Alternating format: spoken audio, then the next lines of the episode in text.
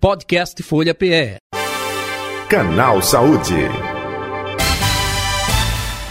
Canal Saúde de hoje, vamos falar sobre o câncer infanto-juvenil. Corresponde a um grupo de várias doenças né, que tem em comum a proliferação descontrolada justamente de células cancerígenas anormais e que pode ocorrer em qualquer local do organismo, hein? inclusive cabeça e pescoço também. Para orientar, esclarecer, falar sobre essa situação, nós estamos com a cirurgiã pediátrica oncológica, a doutora Luciana Lima, com a gente, nossa convidada de hoje do canal Saúde. Doutora Luciana, boa tarde, prazer tê-la aqui na Rádio Folha. É... Atenção aqui com o nosso canal Saúde, viu? Obrigada, Jota, pela, pelo convite, por estar aqui participando e falando de um assunto tão importante para a gente, né? Uma coisa que a gente tem que ter sempre conscientização sobre o câncer infanto-juvenil. Perfeito. Muito obrigada pelo convite. E nós estamos além do DAIO 96,7 e 102,1, também no YouTube, youtube.com.br Folha de Pernambuco e no Facebook, arroba Rádio Folha PE, ou seja, você pode assistir a nossa entrevista. É, doutora Luciana Lima, é, eu gostaria até que a senhora falasse né, do ponto de vista técnico, enfim, essa questão das células, é, quem tem mais predisposição, é quem já teve câncer na família, fator hereditário, um pouco disso para iniciar, mas também eu gostaria, até no decorrer da entrevista, falar sobre, primeiramente, o susto que essa família tem quando não é, uma jovem, um jovem tem a confirmação de é, um câncer qual a importância dessa família nesse contexto do tratamento. Isso com certeza eu vou querer saber da senhora no decorrer da entrevista. Mas vamos falar, quem tem predisposição para o câncer infanto-juvenil, hein? Então, não existe nenhum, atualmente, não existe nenhum fator ambiental que, que esteja relacionado diretamente com o surgimento do câncer infanto-juvenil.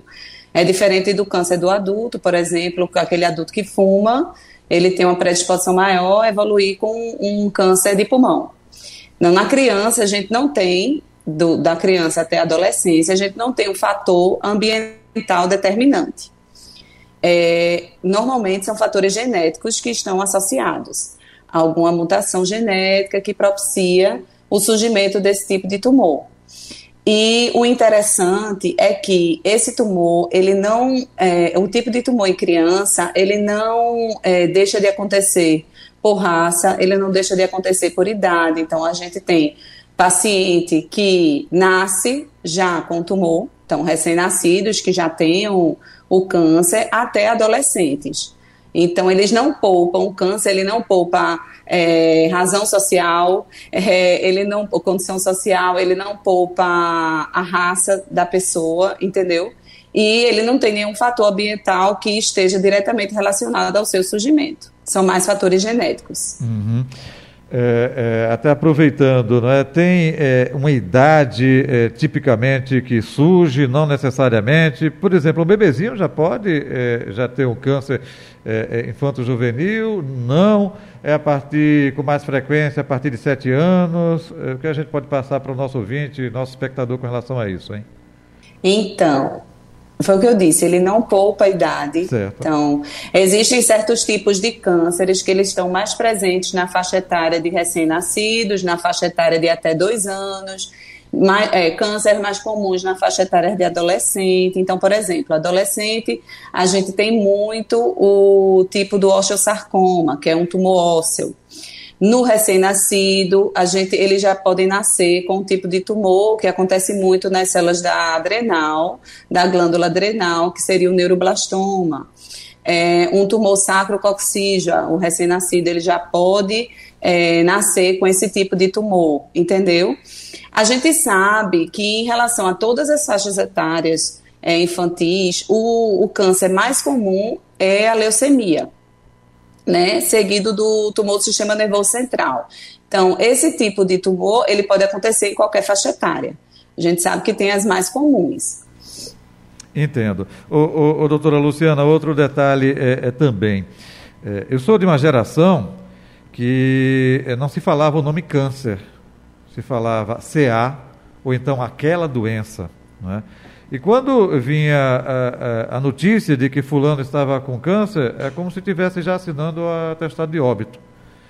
Isso é, houve uma modificação né, em relação à tecnologia, tratamento, é, é, medicamentos, enfim, que hoje você detecta não, existe cura, sim, existe percentual quando é diagnosticado do início. Eu gostaria que a senhora falasse um pouco sobre essa perspectiva de cura, justamente dentro desse universo do câncer infanto-juvenil. Então, do mesmo jeito que existem alguns cânceres infantos juvenis que são é, é, que se proliferam rapidamente, é, a chance de cura nas crianças ela é maior. A depender do tipo de tumor, ela é maior o, o câncer, para você ter uma ideia, o câncer infanto-juvenil, a importância dele, a importância do diagnóstico precoce, se faz é, bem. É, é, a gente tem que chamar a atenção disso porque ela é a principal causa de morte por doença de 0 a 19 anos. Então você imagine a importância. O diagnóstico precoce, ele é fundamental. Então sempre a gente orienta principalmente a gente que trabalha na área de saúde. E aí eu falo em todos os níveis de atenção, até da atenção básica num posto de saúde, até a gente chegar nos centros terciários de saúde. O mais importante é você fazer o diagnóstico precoce para que essa criança ela seja encaminhada para um centro terciário e ela consiga um tratamento o quanto antes. Uhum um tratamento precoce, que aí ela vai ter mais chances de cura. Entendo. É, falando da leucemia, por exemplo, é, cerca de 80% das crianças em centros terciários, e aí eu vou chamar a atenção aqui, que aqui em Pernambuco, uhum.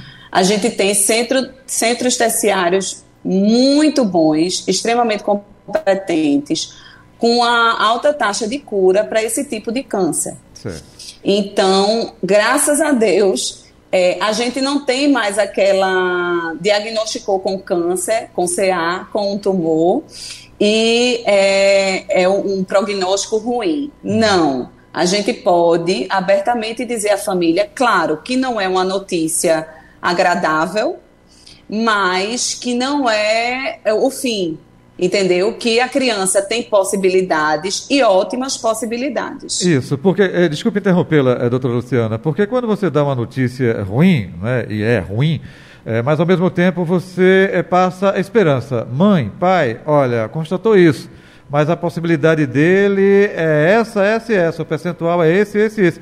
Isso traz para a família, acredito eu, justamente a esperança assim, não, meu filho vai se curar, minha filha vai se curar. É um pouco disso, né, doutora?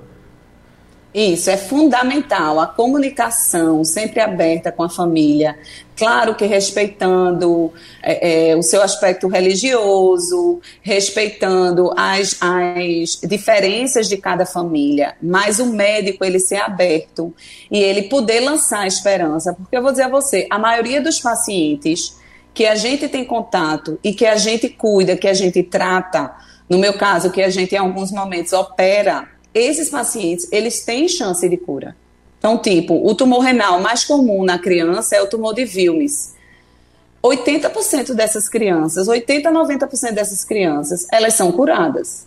E esse é um dado que eu trago de serviços de Pernambuco, entendeu? Não são serviços já dos Estados Unidos, da Europa, não são dados que eu trago de serviços já aqui da região. Então, em nenhum momento é o fim para aquela criança. Ao contrário, a gente tem é, é um tratamento que vai precisar de compromisso, mas é um tratamento que tem sim bons frutos. Isso. É, é, fique à vontade. É, é, é quais são os hospitais de referência, por exemplo? São hospitais públicos também?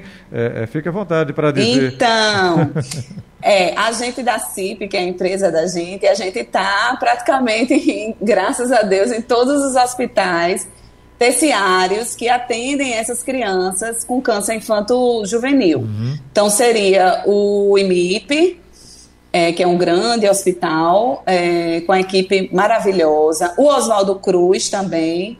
É, o Hospital do Câncer. E também no setor privado, é, no Hospital Português. A gente trabalha nesses setores com crianças é, que precisam, por vezes, de atendimento oncológico e atendimento cirúrgico. Então é uma coisa vasta e conseguir tratamento. Ok. Agora eu vou fazer aquela pergunta que eu fiz, né, a intenção de fazê-la durante a nossa entrevista. A importância da família, né? a senhora falou agora há pouco que a família depende da questão de visão de mundo, religiosidade, enfim, né? É, é, como abordar. Mas o papel da família é, no tratamento é, desse garoto, dessa garota, é importante, ajuda é, até passado também essa conscientização durante o processo de tratamento para esse familiar. Esse familiar participa desse tratamento ativamente. Fale um pouco sobre tudo isso, doutora. Então, quando essa criança ela recebe, quando a família, no caso, né, recebe o diagnóstico de um, de um câncer, é, essa família, em todos esses serviços que eu falei para você, que são serviços terciários de Pernambuco. Todos esses serviços, eles têm uma equipe multidisciplinar para abraçar essa família. No momento que é feito o diagnóstico. Então, além da parte médica, você tem o pessoal da enfermagem, que é fundamental, o pessoal da nutrição, que é fundamental em relação durante as, as quimioterapias para esse paciente ele não ficar sem se alimentar adequadamente. Você tem o pessoal da psicologia, que é peça fundamental no tratamento. Então, tá junto com a família, explicando e, e mostrando todas as fases que tem do tratamento. Tem a parte da terapia ocupacional. A gente tem a participação também dos doutores da alegria, né, que trazem alegria para a gente. Então, o tratamento do câncer, ele não envolve única e exclusivamente a quimioterapia, a radioterapia, a cirurgia, entre outras modalidades mas ele envolve esse tratamento multi, que você tem todas as equipes preparadas para o tratamento dessa criança. Certo, então é, tem todo esse contexto aí da equipe multidisciplinar que a senhora é, falou. Isso, é, isso. Doutor, doutora. É, fundamental. Certo, doutora, o tratamento em si, é, claro, só para se ter uma noção. Cada caso é um caso, né? Cada paciente está no estágio, depende do estágio do que envolve esse universo né, pessoal de cada um. Mas, geralmente, um tratamento como esse dura o quê? Um ano? É, menos seis meses? Mais de um ano? Fale um pouco É, vai depender do tipo de tumor e do estágio que a criança chegou. Certo. Então, tipo, a leucemia, que é o mais comum, uhum. é, ele dura entre dois, dois anos e meio de tratamento. É, e a criança deverá ser acompanhada após o tratamento durante anos, para a gente não, não flagrar, não deixar de flagrar nenhuma, nenhuma recorrência da doença. Os tumores do rim, por exemplo, que é o tumor renal mais comum, que é o tumor de Wilms, ele é um, um, um tratamento, ele começa com a quimioterapia, depois a gente vai para a cirurgia e retornamos para a quimioterapia. Em alguns casos precisa da radioterapia também mas é um, um, tratamento que ele é mais curto. Normalmente chega a seis meses de tratamento e a criança mantém acompanhamento. Então, assim, tem, depende muito, a duração depende muito do tipo de tumor. Mas uma coisa que a gente deixa muito a família é, em alerta uhum. é que essa criança, quando terminar a quimioterapia, é, não quer dizer que ela está é, de alta da oncologia. Entendi. Entendeu? Ela precisa ter o acompanhamento. Claro que a gente faz uma festa porque fez o último, a última quimioterapia, então é, é o que a família que, queria uhum, escutar, uhum. mas a gente sempre deixa eles no compromisso de trazer a criança para o acompanhamento. Entendi. É, e aí, claro, aos poucos vai espaçando esse intervalo, né? É... Isso, né? isso. No primeiro ano é visto a cada um mês, dois meses. Perfeito. No segundo ano já espaça mais. Então, eu tenho pacientes que a gente acompanha anualmente. Anualmente ele volta para o consultório para a gente ver como é que tá, junto com o pessoal da oncologia e retornar com um ano depois. Perfeito. Ô, ô doutora, é, é, passei batido aqui é, na pergunta a senhora disse, olha, é, importância do diagnóstico precoce, cedo. Mas, é, para esse diagnóstico, é, tem sintomas, não tem? Porque, é, é até entrevistando, claro, é, não especificamente do câncer infanto-juvenil, mas outros cânceres, colegas seus, enfim, E, muitos dizem assim, Jota, é, em determinados casos o câncer é uma, é uma doença silenciosa, não dá sinal, não é? no caso do câncer infanto-juvenil, isso também acontece, não? Opa, ele está sentindo isso, vamos procurar um médico, tem diferença, não tem? Fala um pouco sobre isso. Então, é, quais são os sinais que a gente a gente tem várias campanhas para exatamente é, é, mostrar à população quais são os sinais de alerta no surgimento do câncer. Porque uhum. o que é que acontece? Alguns sintomas eles podem estar presentes em outro tipo de doença. Então a gente tem que ter a sensibilidade e colocar os sinais juntos, sinais e sintomas, para realmente chegar a um diagnóstico precoce. Quais seriam eles? Falando da leucemia, que é o mais comum, a criança ela pode evoluir com apresentar palidez, então ela ficar com sinais de anemia, ela pode apresentar hematomas mais frequentes, ela pode apresentar dores é, nas articulações, nos ossos. Então, é, esses sintomas falam a favor. É, dos tumores abdominais, a gente tem o aumento da barriga, o aumento do abdômen, né? Então é aquela criança que chega e a mãe diz: Ó, oh, doutor, eu notei que a barriga dele tá grande. É, e a gente tem que ficar em alerta em relação a isso. Em relação aos tumores torácicos, é, crianças que evoluem com dificuldade de respirar. Uhum. Então, é aquela criança que brincava bem e que de uma hora para outra, ó, ela não está conseguindo mais correr como ela corria, ela fica muito cansada. Então, todos esses sinais, a gente tem que ter o alerta. Certo. E junto com o exame físico, ele já vai direcionar o que é que a gente imagina que seja. Perfeito. E aí, é, é, é, leva ao médico, o seu colega vai dizer, é, olha, é, essa questão dele estar bem pálido, é, não é nada do fígado não, procure um especialista, não é? E aí vai Isso. se afunilando até, opa, chegou a um especialista, Isso, oncologista... Chegou uma criança no posto de saúde, que é a atenção perfeito, básica, perfeito. e você é, precisa de uma avaliação dessa criança, você pode encaminhar. Qualquer médico, isso é uma coisa bem estabelecida, ou qualquer enfermeiro, qualquer profissional de saúde que teve contato com essa criança, pode encaminhar para algum centro terciário desses que eu falei, seria MIPA, Oswaldo Cruz, Hospital do Câncer, uhum. o Hospital Português, qualquer um desses serviços, é, essa criança ela vai ser atendida e ela vai ser investigada. Perfeito. O centro terciário ele tem essa capacidade de fazer exames complementares mais, assim, tipo uma tomografia, uma ressonância, um exame de sangue, uma ultrassonografia.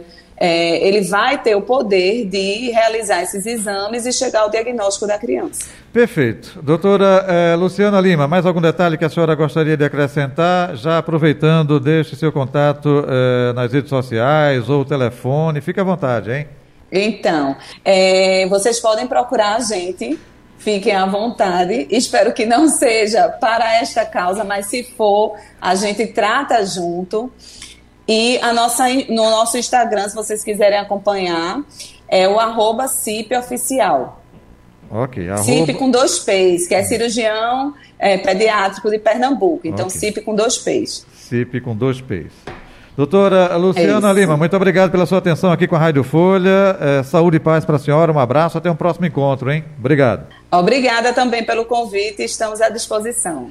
Idem. Conversamos com a doutora Luciana Lima, cirurgiã pediátrica, oncológica, nossa convidada de hoje, falando sobre câncer infanto-juvenil, porque no mês de julho, mês passado, a gente teve o Julho Verde, que era justamente de conscientização nesse aspecto. E teremos agora em setembro o Setembro Dourado, que aí é o câncer infantil. Então, nada melhor do que esclarecer, passar informação para a população, para o nosso ouvinte, para o nosso internauta, para o nosso espectador, né? independente dessas datas né? alusivas a cuidados aí com, no caso específico do câncer infanto-juvenil e também infantil. Foi o nosso canal Saúde de hoje que fica por aqui. Volta amanhã nesse mesmo horário. Podcast Folha PE. Canal Saúde.